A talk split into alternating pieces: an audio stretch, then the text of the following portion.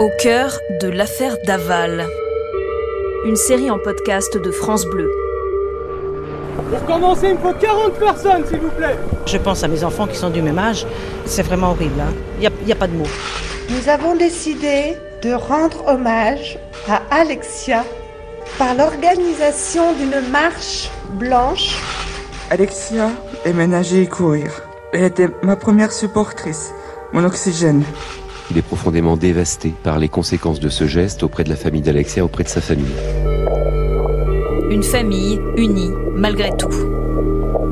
Tout le monde se souvient de la, proximité physique euh, des parents d'Alexia avec Jonathan. Jean-Marc Florent, avocat de la famille jusqu'en décembre 2019. Tout le monde se souvient de ces photos où M. Fouillot a la main sur l'épaule de son gendre et le serre de près pour le soutenir parce qu'on voit qu'il est accablé de chagrin. Elle devait passer par chez nous parce que ce sont les vacances de la Toussaint. Il y a mon aîné qui est là avec euh, son fils qui a deux ans. Et donc elle voulait nous retrouver à la maison. Et jamais arrivé. Dans l'affaire Daval, ce que l'on retient, au-delà du meurtre d'Alexia, c'est le lien fort qui unit les parents de la victime à leur gendre. Jonathan Daval devrait représenter, aux yeux du père et de la mère, celui par qui leur fille disparaît. Pourtant, Isabelle et Jean-Pierre Fouillot donnent le sentiment de ne pas réussir à détester l'auteur présumé des faits. Maître Jean-Marc Florent, avocat de la famille d'Alexia, jusqu'en décembre 2019. Alors moi, ce qui m'a frappé, euh, sans violer naturellement le secret d'instruction, c'est qu'à chaque fois que Jonathan a eu l'occasion euh, de revoir euh, ses beaux-parents dans le cadre de l'instruction judiciaire, il a toujours fait preuve du plus grand respect à l'égard de ses beaux-parents et il était facile de voir la force des sentiments qu'il leur portait toujours, c'est-à-dire d'amour. Ça, c'est certain que Jonathan avait, je ne sais pas ce qu'il en est aujourd'hui, mais avait un lien très fort euh, sentimental avec les beaux-parents. Et euh, de l'autre côté, euh, je n'ai jamais entendu chez Monsieur et Madame Fouillot la moindre parole de haine à l'égard de leur gendre, malgré le drame qu'ils ont vécu avec la mort de leur fille. En juin 2019, à la reconstitution, lorsque Jonathan Daval reconnaît avoir incendié le corps, les parents d'Alexia sont encore dans l'ambiguïté. C'est pas, c'est tellement dur pour l'instant. On, on l'a aimé. Voilà. euh. Le principal pour l'instant, c'est d'avoir la vérité. Le pardon, ça viendra un peu plus tard. Voilà. Chaque chose en son temps. À chaque prise de parole des parents, c'est Isabelle Fouillot qui est la plus présente. La maman d'Alexia a un lien si fort avec son gendre qu'il semble ne pouvoir lui résister. On le connaît bien, je le connais bien, Jonathan. Donc, euh, je sais qu'il nous aime, que nous aussi, on a eu des liens très forts avec lui. Donc, euh, voilà. C'est pas facile, c'était pas facile, mais on y est parvenu. C'est certainement celle qui a le lien en termes d'émotion euh, le plus fort avec Jonathan.